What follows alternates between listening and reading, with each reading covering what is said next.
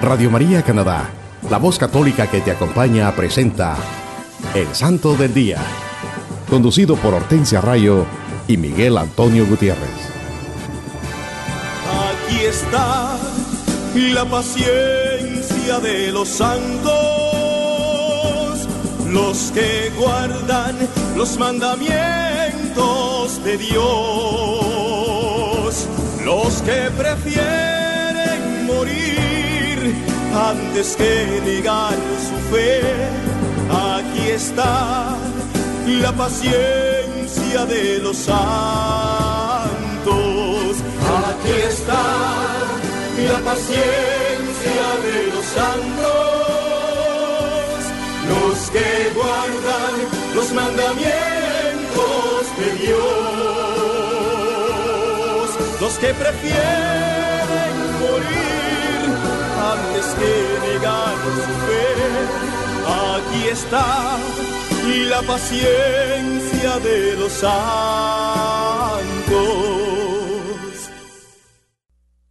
Hola queridos hermanos, es una bendición llevar a ustedes la vida e historia de los santos de nuestra Iglesia Católica en su programa evangelizador El Santo del Día y Siete Minutos con Cristo.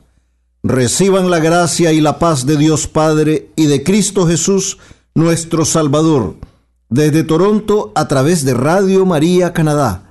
Para los que nos escuchan en cualquier parte del mundo, también pueden ir a la internet o al sitio de Google y escribir radiomaria.ca diagonal SDD y esto los llevará directamente al website o página en la internet del Santo del Día, donde podrán tener acceso a todos los episodios anteriores.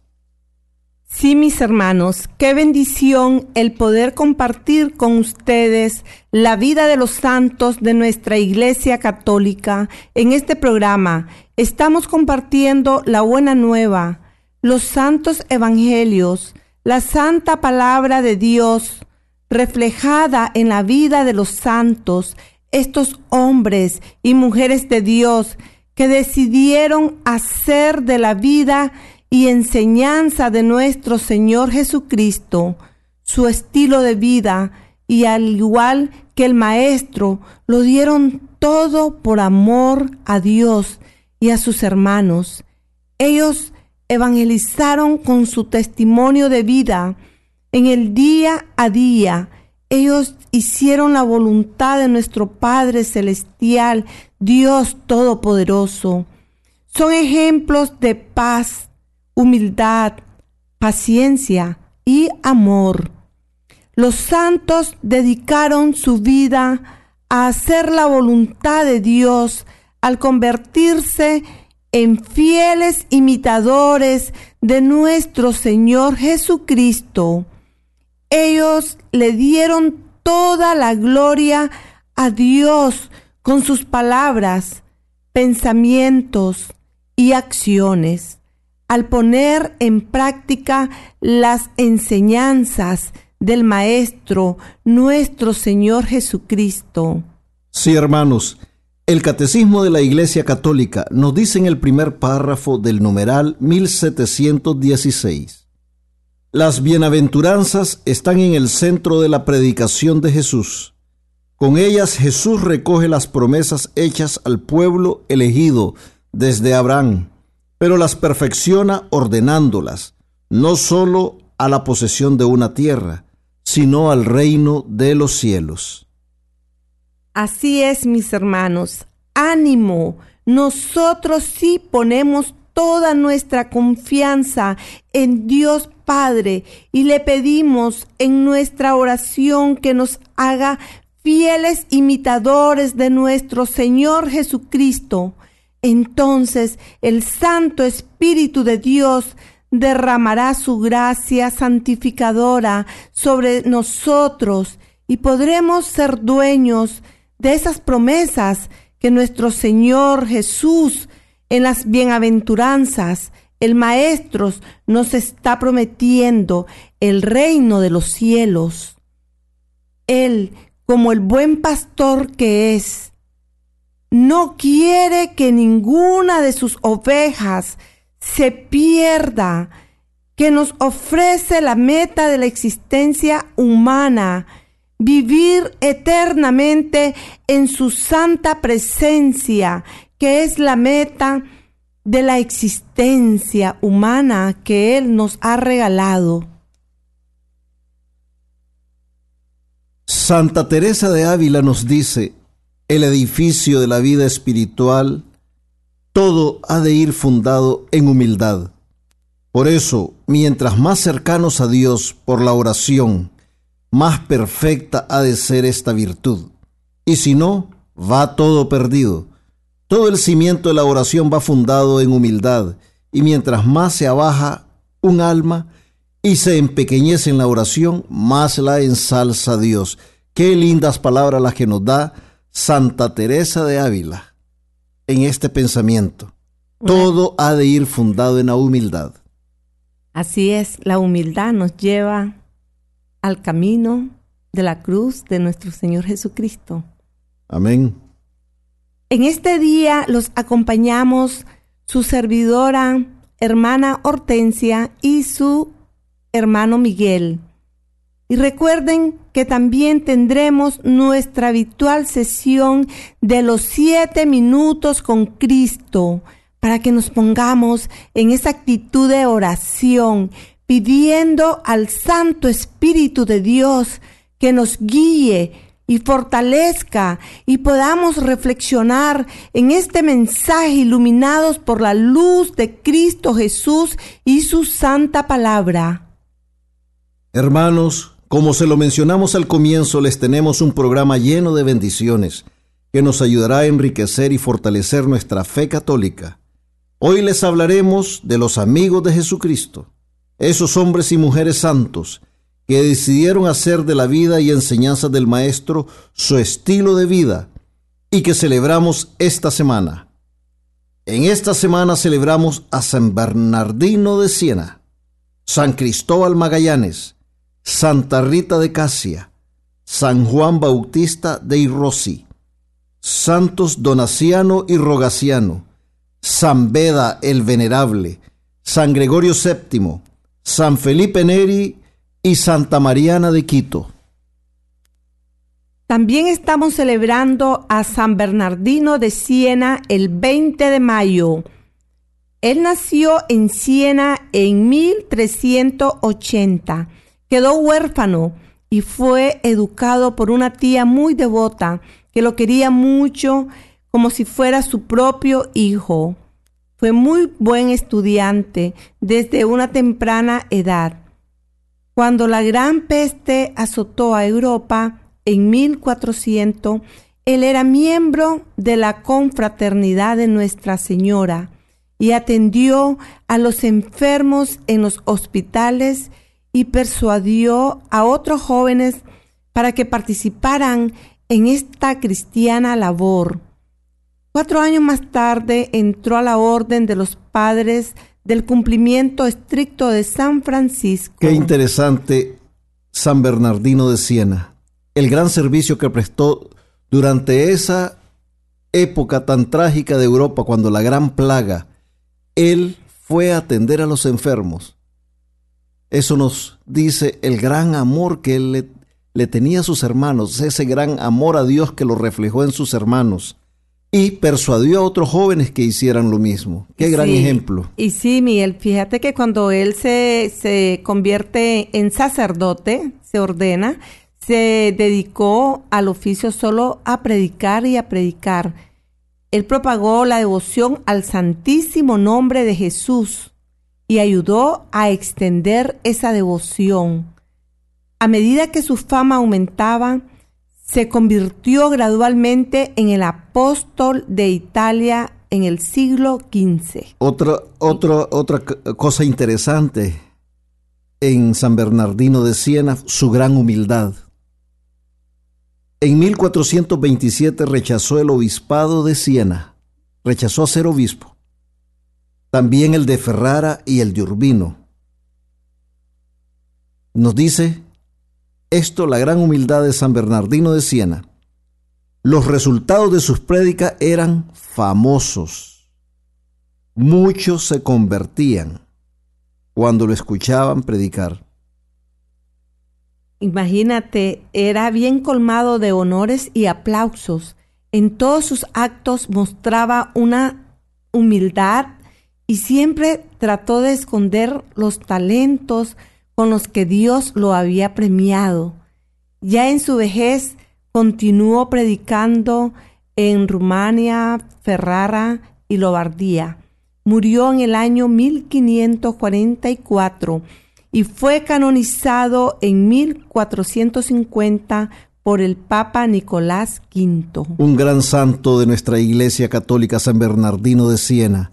Gran servicio a los enfermos, a los pobres, todo por amor. También un gran predicador, propagador del Evangelio.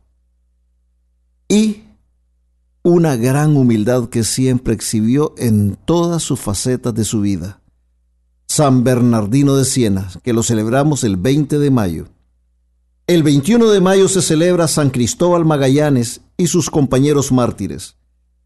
En el año 1911, México pasó por una revolución y esta revolución trajo al poder a un gobierno que atacó mucho a, la Iglesia Católica. Como resultado se dio una pugna entre la Iglesia Católica y el gobierno que la atacaba. El gobierno quiso imponer algo que llamaron la Iglesia Mexicana y querían sustituir a los obispos católicos por preslados cismáticos, o sea, por otros prelados que apoyaban estas medidas del gobierno, que se estaban alejando de la iglesia, y lanzaron entonces una campaña de terror contra la iglesia católica. ¿Qué hizo el gobierno? Expulsó a los misioneros extranjeros y cerró escuelas y seminarios. Finalmente cerraron iglesias y los sacerdotes se volvieron fugitivos y los católicos fueron invitados a renunciar a la iglesia y al, culto cristiano. Esta persecución dio origen al movimiento de acción católica, que se opuso contra la represión impuesta por el gobierno. Durante el periodo de 1915 a 1937, sus miembros, como Cristóbal Magallanes y 24 otros compañeros, prefirieron morir antes que renunciar a su fe cristiana. Estos mártires, incluyendo 22 sacerdotes y tres laicos, murieron en diferentes lugares y en diferentes tiempos. Todos fueron torturados antes de morir por pelotones de ejecución del gobierno mexicano de ese entonces. Estos guerreros de Dios fueron beatificados el 22 de noviembre de 1992 por el Papa Juan Pablo II y canonizados el 21 de mayo de 2000 por el mismo pontífice. San Cristóbal Magallanes y estos compañeros y estos otros sacerdotes nos demostraron a nosotros ese gran amor a la fe cristiana. Al oponerse a lo que el gobierno quería hacer con la Santa Iglesia Católica, ellos demostraron ese gran amor a Dios y a las doctrinas de la Iglesia, ese amor a Cristo, al no renunciar a la fe, a pesar de que sus vidas fueron amenazadas y las perdieron, todo por amor a Cristo. Un gran ejemplo, San Cristóbal Magallanes y estos compañeros mártires. El 22 de mayo celebramos a Santa Rita de Casia, la patrona de los casos imposibles. La santa nació en Spoleto, Italia, en el año 1381. A una tierna edad, Santa Rita pidió a sus padres el permiso para entrar en un convento. En cambio, le planificaron un matrimonio. Rita se convirtió en una buena esposa y madre pero su esposo era un hombre de mal genio. Con ira maltrataba muy a menudo a su esposa y enseñaba sus malas costumbres a sus hijos. Después de casi 20 años de matrimonio, su esposo fue apuñalado por un enemigo, pero antes de morir se arrepintió gracias a las oraciones de Santa Rita. Poco después, sus dos hijos murieron y Rita quedó sola en el mundo. Solo las oraciones, ayunos, penitencias de muchas formas y obras de caridad llenaron sus días. Fue admitida al convento de las monjas agustinas en Umbría y comenzó una vida de obediencia perfecta y gran caridad. La hermanita Rita tenía una gran devoción por la pasión de Cristo. Y ella siempre decía, déjame sufrir como tú, divino Salvador. Dijo ella un día, y de repente una de las espinas del crucifijo le pegó en la frente. Dejó una herida profunda que no se sanó y le causó mucho sufrimiento durante el resto de su vida. Dice la historia que a ella se le apareció San Juan Bautista, San Agustín y San Nicolás de Tolentino. Murió antes del 1457 y fue canonizada en 1900 por el Papa Leo XIII. Se dice que su cuerpo, custodiado en el santuario de Casia, permanece incorrupto. Allí todavía la podemos visitar. Una gran santa, Santa Rita de Casia. Si vemos en, en su vida lo que nos dice su historia, una santa de mucha, mucha oración. Su marido, siendo como era, se convirtió al final antes de morir. Una santa que hacía muchos ayunos, penitencias y muchas obras de caridad. Ese fue ese fue el propósito de su vida después que ella enviudó. Y ya sabemos que desde muy niña ella quería entrar a un convento. Un gran ejemplo, Santa Rita de Casia, la patrona de los casos imposibles. A ella podemos acudir cuando queremos que una situación de nuestra vida se resuelva, porque hay una intercesora ante Dios por nosotros los hombres. Sí, ella es este, reconocida por la patrona de los casos imposibles. Eh, santa Rita es una gran santa y ejemplo a seguir este, yo le recomiendo a mis hermanos que pueden ver la película de ella. Está la película de ella de Santa Rita de Casia, muy linda es, se la recomendamos. El 23 de mayo celebramos a San Juan Bautista dei Rossi, nacido en Voltaglio, Italia, en 1698. Nos dice su historia que recibió una educación excelente y fue ordenado en 1721. Poco tiempo después de ordenarse se enfermó de epilepsia y decidió dedicar su ministerio a los pobres. Y trabajó muy duro por los próximos 40 años.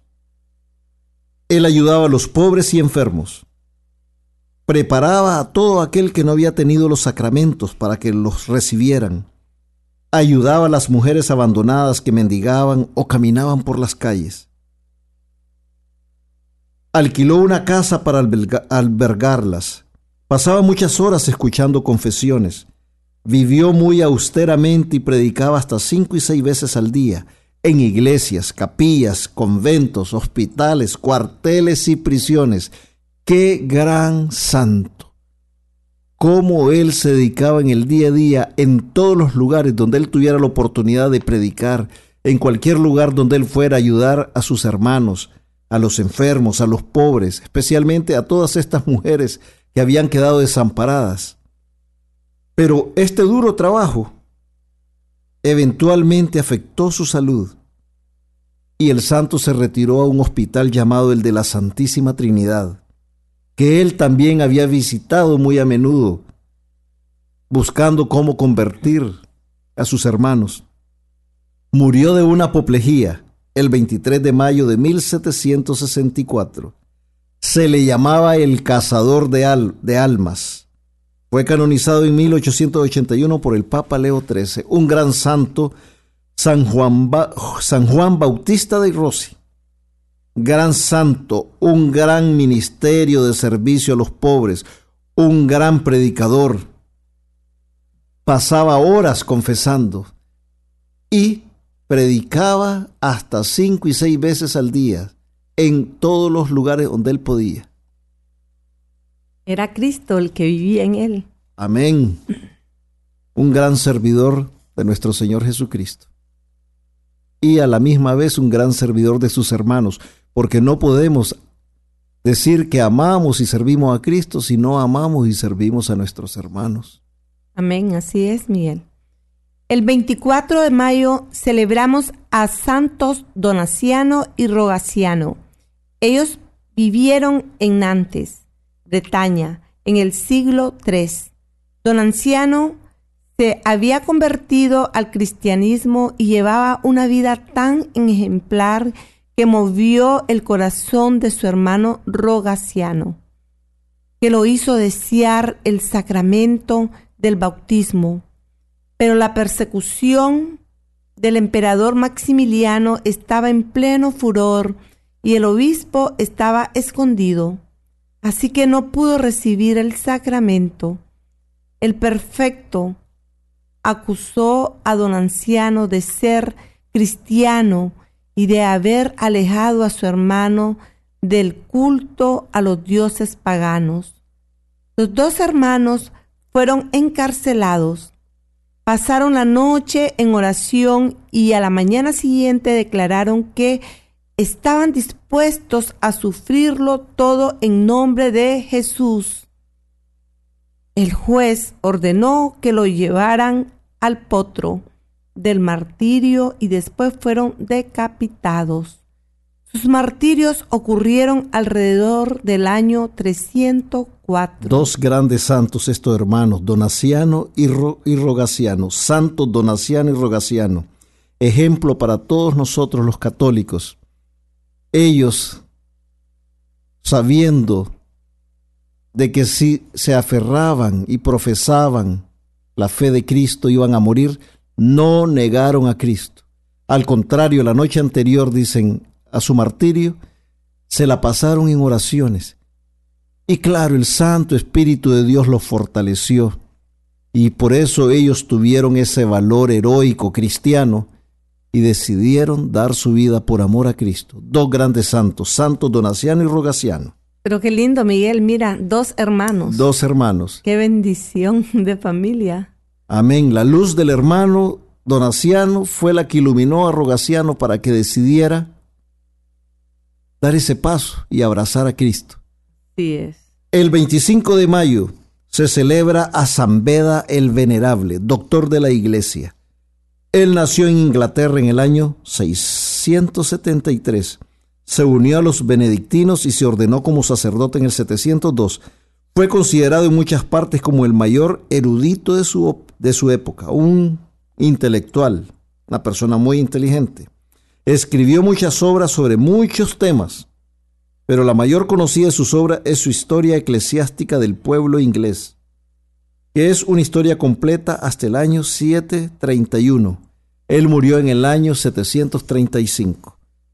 Un gran santo San Beda, un intelectual, un gran conocedor de nuestra doctrina de la Iglesia Católica. También estamos celebrando el 25 de mayo a San Gregorio VII. Nació en Italia y fue en Francia donde abrazó la vida monástica en la famosa abadía de Cluny.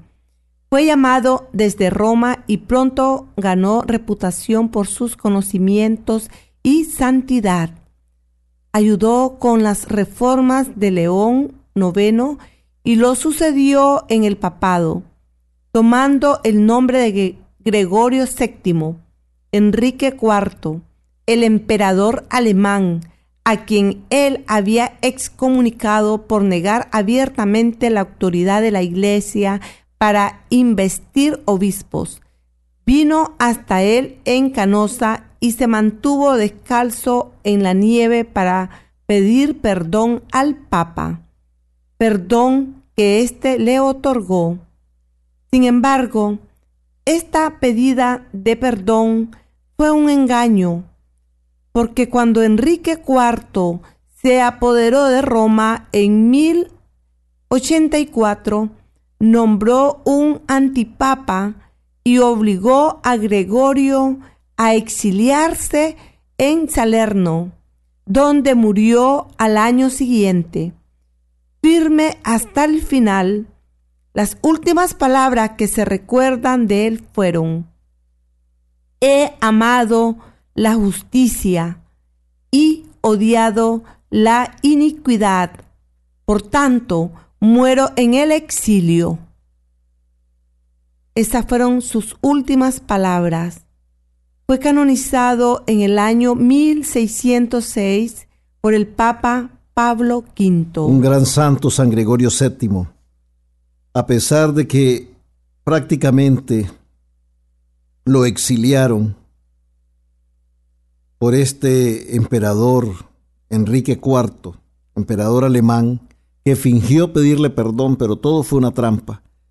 Él nunca dejó de defender la Iglesia Católica, sus principios, sus valores, su doctrina, sus enseñanzas. Y por eso él dice, he amado la justicia. Dios es justicia, Dios es amor, Dios es caridad. Por eso él, por amor a Dios, nunca claudicó en, su, en sus principios y defendió a la iglesia a toda costa. El 26 de mayo celebramos a San Felipe Neri. Él nació en Florencia, Italia, en el año 1515, el mismo año que nació Santa Teresa de Ávila en España.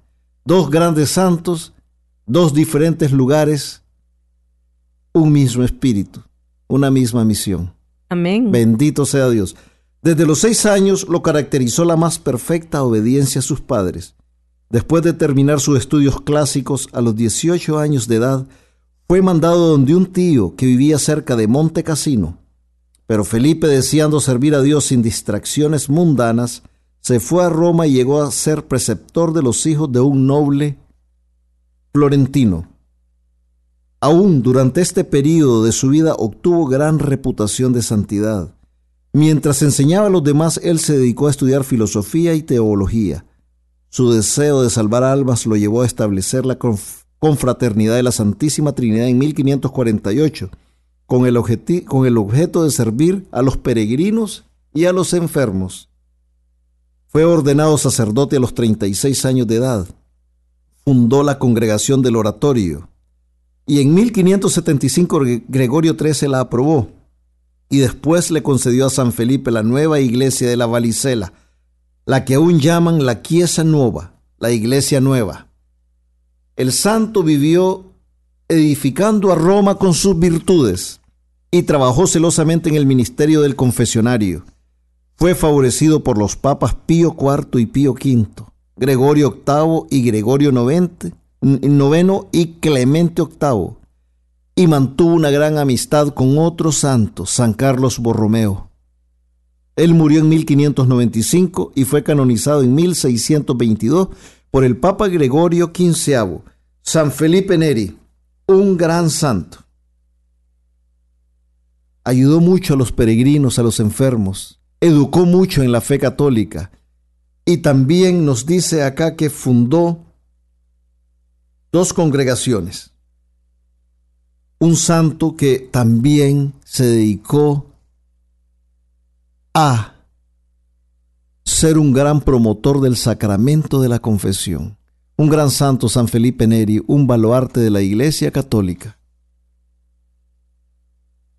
El 26 de mayo estamos celebrando a Santa Mariana de Quito. Ella nació en Quito, Ecuador, en el año 1618. Sus padres pertenecían a la nobleza española pero quedó huérfana siendo una niña y se, se crió bajo el cuidado de su hermana y su cuñado. Desde muy niña se sintió atraída por la religión y teniendo dos años de edad se convirtió en reclusa en la misma casa de su hermana, bajo la dirección espiritual de un jesuita. nunca abandonó aquella casa por el resto de su vida, excepto para ir a la iglesia. Comía muy poco, dormía solo tres horas cada noche y tenía fama de tener dones de profecía y de tener intercesión por milagros. En el año 1645, Quito se vio azotado por un terremoto y una epidemia. Mariana se ofreció públicamente como víctima por los pecados del pueblo. El terremoto terminó inmediatamente y al comenzar a desaparecer la epidemia, la misma Mariana se enfermó y murió el 26 de mayo de 1645. A los 26 años de edad, es conocida como el lirio de Quito. Fue canonizada en el año 1950 por el Papa Pío XII. Una gran santa, Santa Mariana de Quito. Qué linda, ¿verdad? Desde niña. Desde qué niña tenía bendición. esa Ya- vocación al amor y al cuidado y al servicio a los demás, es un a gran esa vida espiritual. Es un gran testimonio, qué lindo, me encanta cómo ella se le ofreció al Señor y mira, el Señor inmediatamente, el terremoto terminó, dice, eh, la epidemia desapareció, pero ella ofreció su vida, mejor Ofreció dicho, su vida para, porque murió por la vida de sus Sí. hermanos, para dar vida a sus hermanos, como lo hizo el mismo Señor Jesucristo en la cruz. Exacto. Con su muerte nos dio vida. Mira qué lindo, ¿cómo la llaman? El lirio de Quito. Y tenía fama de dones de profecía e intercesión para los milagros. Dios la premió desde antes de su muerte con esos dones. Así es, 26 de mayo, Santa Mariana de Quito. Así que los hermanos ecuatorianos la deben de celebrar en grande. Yo, Claro que sí. eh, qué lindo santa. estar aprendiendo de los santos, hermanos. Así que reflexionemos acerca de la vida de todos nuestros amigos santos. Sí, claro, amigos cuando- de Cristo. cuando vemos la vida, la vida y las enseñanzas, cualidades de los santos, siempre decimos nosotros en este programa, hay que venerar a los santos, pero más que venerarlos, hay que imitarlos, imitar todos esos, esos servicios, ese amor, imitar toda esa caridad, ese despojo de sí mismo para entregarse por amor a Dios al servicio de sus hermanos. Esa vida de oraciones, de ayunos, de penitencias. Una vida llena del Espíritu Santo. Una vida llena de gracia que es la que nosotros también tenemos que aspirar, ser como ellos, ser santos. Así vivir las bienaventuranzas, porque Así eso es lo que es. te lleva a la santidad, las bienaventuranzas. Las bienaventuranzas, porque las bienaventuranzas son el retrato de Cristo. Amén. Allí se describe lo que es Cristo en las bienaventuranzas. Herma- hermanos, quiero compartirle lo que San Agustín decía. Allí descansaremos y veremos. Veremos y nos amaremos. Amaremos y alabaremos. He aquí lo que acontecerá al fin sin fin. ¿Y qué otro fin tenemos? sino llegar al reino que no tendrá fin. Qué palabras más hermosas las de el santo de Hipona, San Agustín.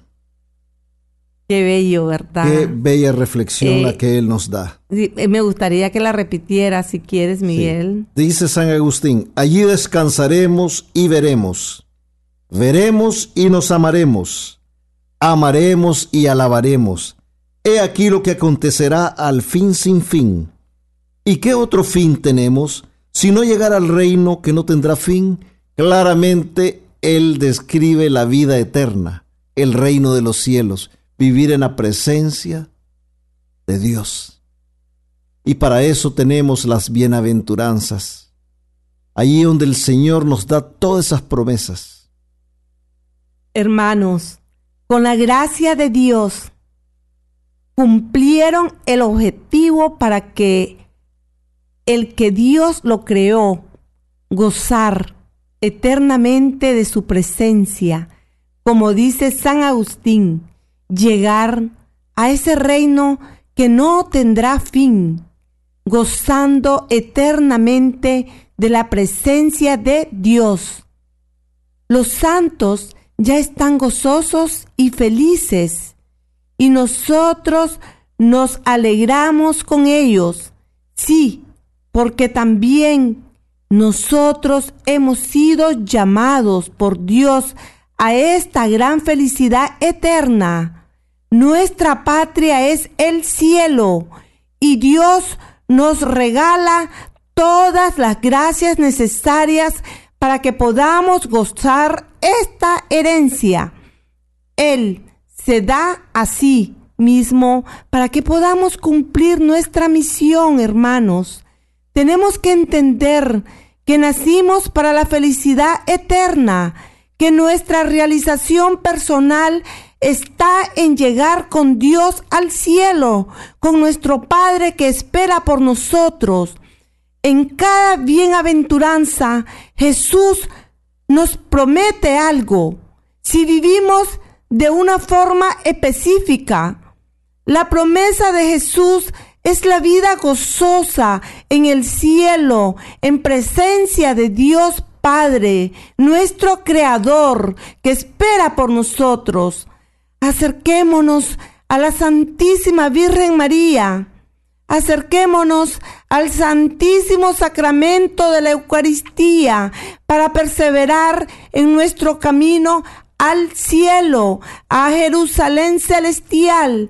Para ser santos necesitamos de Dios nuestro Padre Todopoderoso. Siempre recordemos, hermanos, que no hay santos sin pasado, ni pecadores sin futuro. Por ahora, les invito a escuchar un canto bello y enseguida regresamos con su programa El Santo del Día y Siete Minutos con Cristo.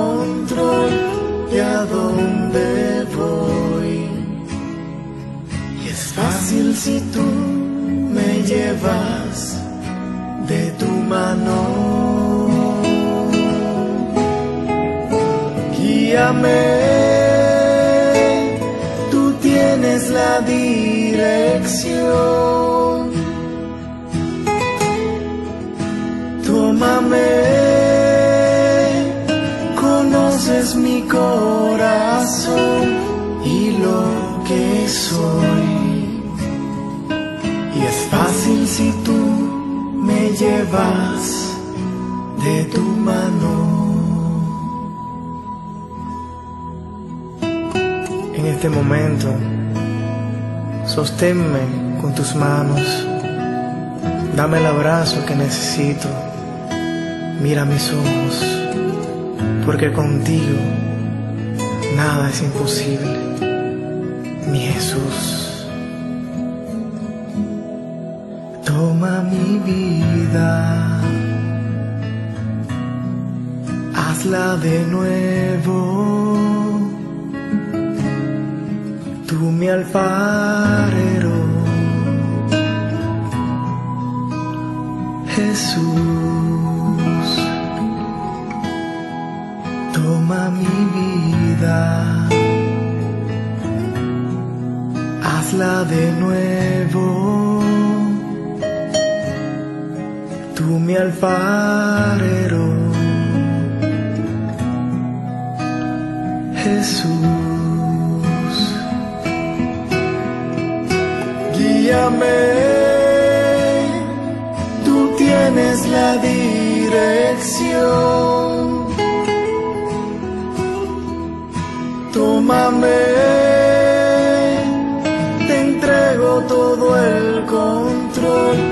de a dónde voy. Y es fácil si tú me llevas de tu mano.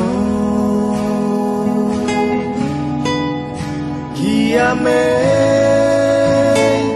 tú tienes la dirección.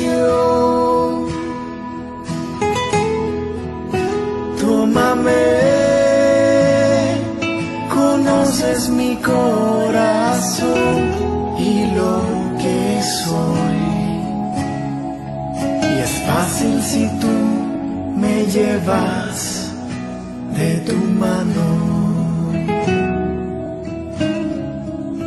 Mucho más fácil si tú me llevas de tu mano.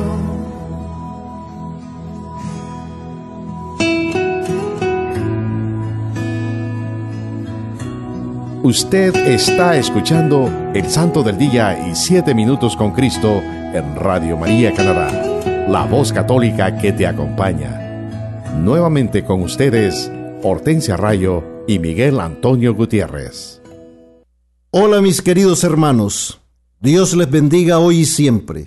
Bienvenidos a una nueva emisión de Siete Minutos con Cristo en esta nueva transmisión de Radio María Canadá la voz católica que te acompaña.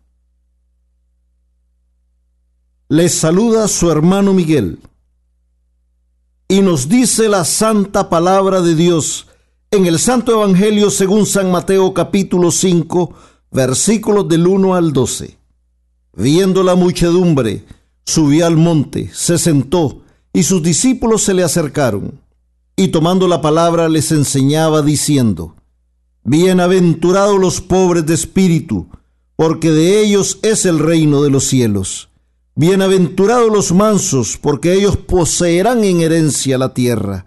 Bienaventurados los que lloran, porque ellos serán consolados. Bienaventurados los que tienen hambre y sed de justicia, porque ellos serán saciados. Bienaventurados los misericordiosos, porque ellos alcanzarán misericordia. Bienaventurados los limpios de corazón, porque ellos verán a Dios. Bienaventurados los que trabajan por la paz, porque ellos serán llamados hijos de Dios. Bienaventurados los perseguidos por causa de la justicia, porque de ellos es el reino de los cielos.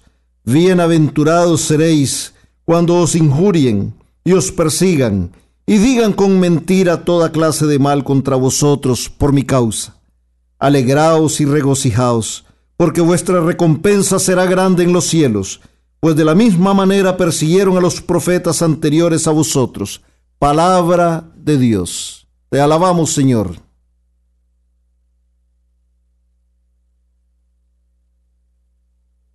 Queridos hermanos, es una bendición seguir compartiendo con ustedes acerca de las bienaventuranzas. Nuestro Señor Jesucristo, en las bienaventuranzas nos hace una clara descripción de la persona santa, sin decirlo, sin mencionarlo. Él nos lo dice claramente cómo debe ser un verdadero discípulo de Él.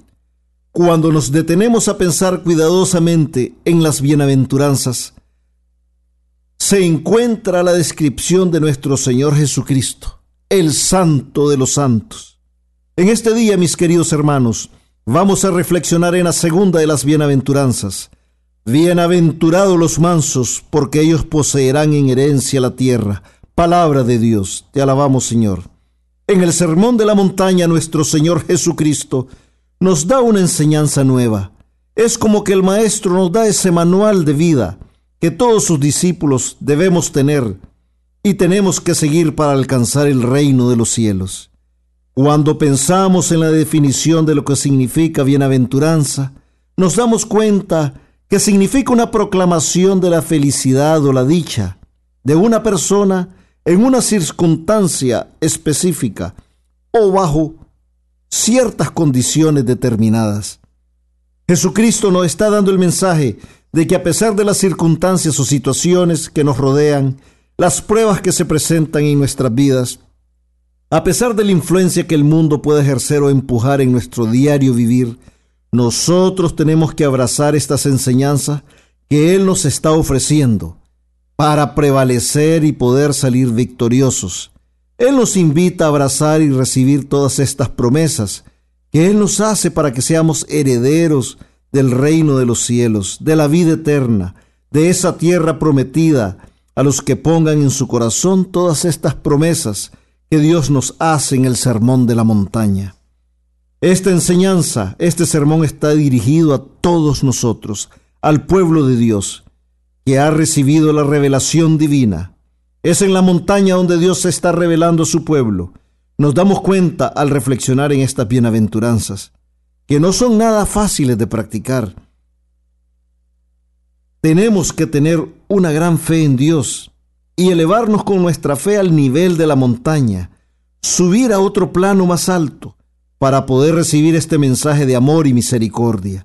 Esta enseñanza que nos invita a ser mejores hijos de Dios, que nos haga alcanzar algo más que la felicidad o la dicha, que nos haga sentir un gran gozo en nuestro corazón al saber que nuestro Señor Jesucristo nos invita a ser como Él, a vivir nuestra existencia de acuerdo a sus enseñanzas, que en realidad son una descripción de Él mismo.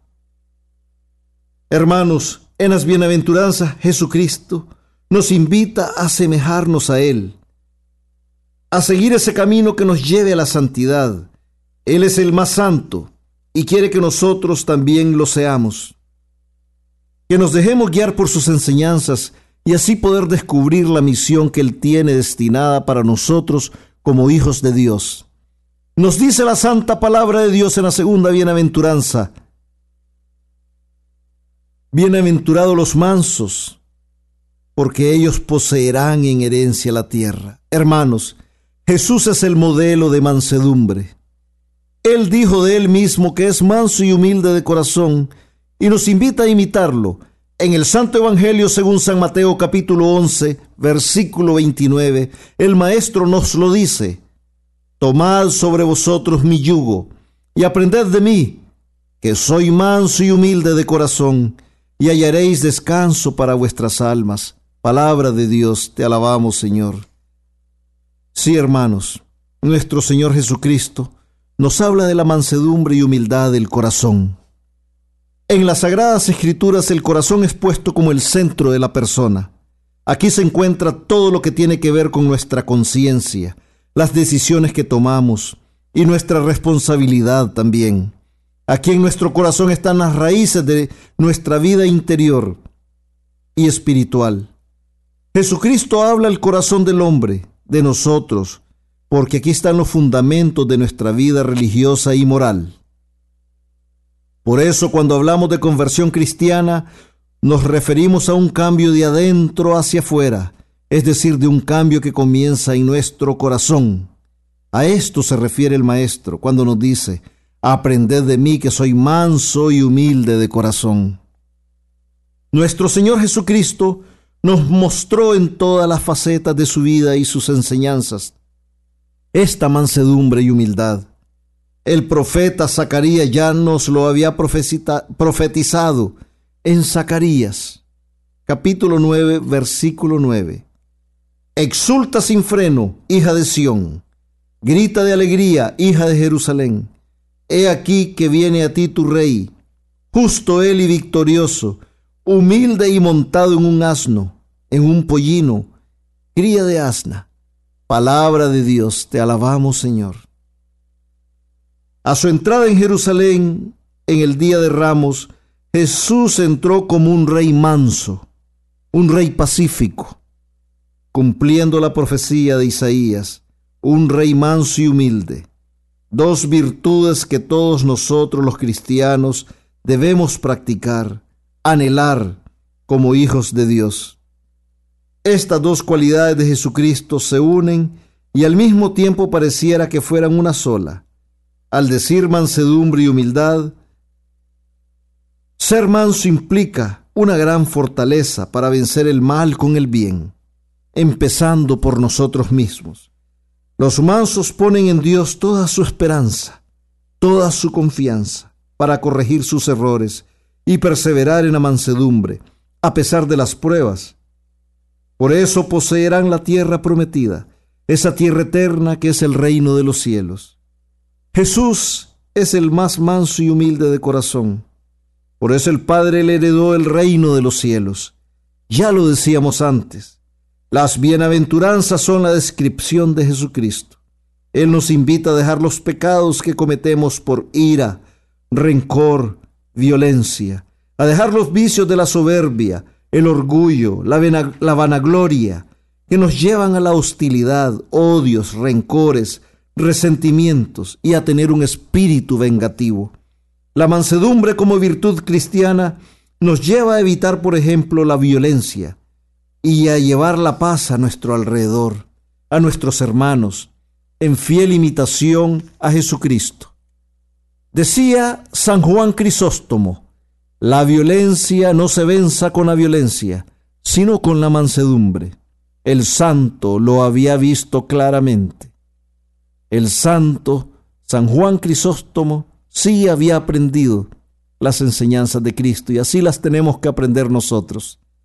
Dios bendice a los que son mansos y humildes, porque no se han llenado de soberbia, por el poco poder humano que hayan podido experimentar, sino que han podido comprender y entender que su ser, su estar, depende de una voluntad superior a la de ellos, a la voluntad divina del Creador de todas las cosas.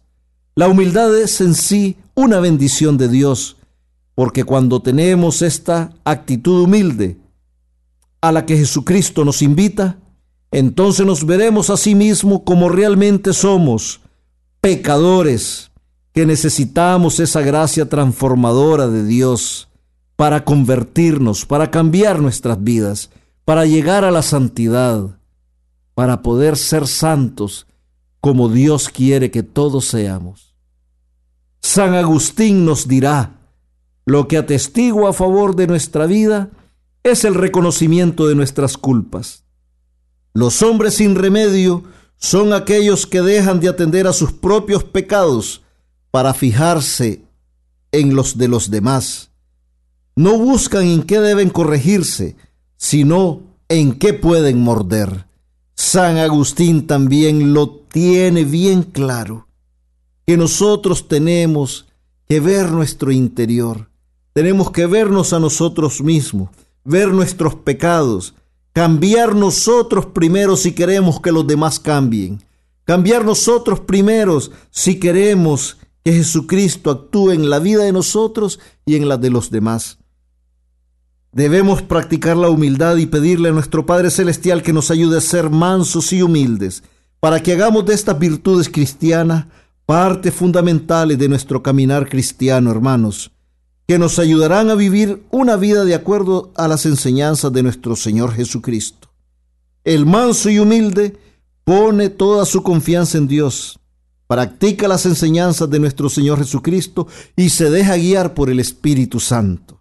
El manso y humilde, donde quiera que vaya, donde quiera que esté, practica las enseñanzas de nuestro Señor Jesucristo con sus pensamientos, sus palabras y sus acciones.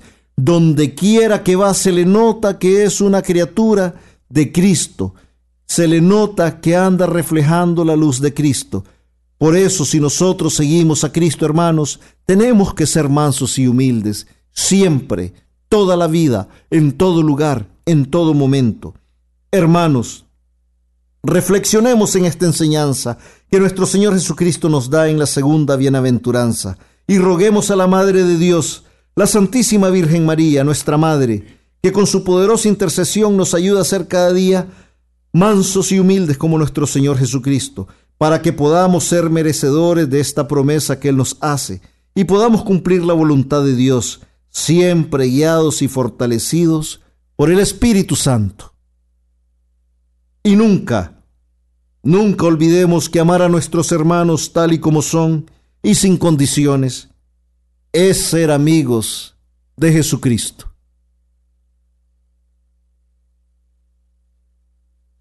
Gracias por acompañarnos.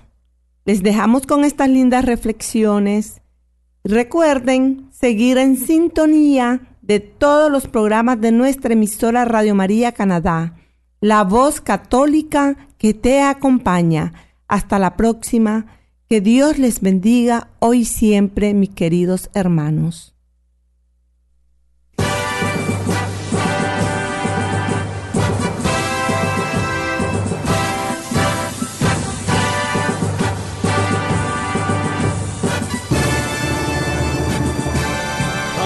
Está la paciencia de los santos, los que guardan los mandamientos de Dios, los que prefieren morir antes que negar su fe. Aquí está la paciencia de los santos. Usted escuchó El Santo del Día y Siete Minutos con Cristo, conducido por Hortensia Rayo y Miguel Antonio Gutiérrez, en Radio María Canadá, la voz católica que te acompaña. Los que prefieren morir antes que negar su fe, aquí está y la paciencia de los santos.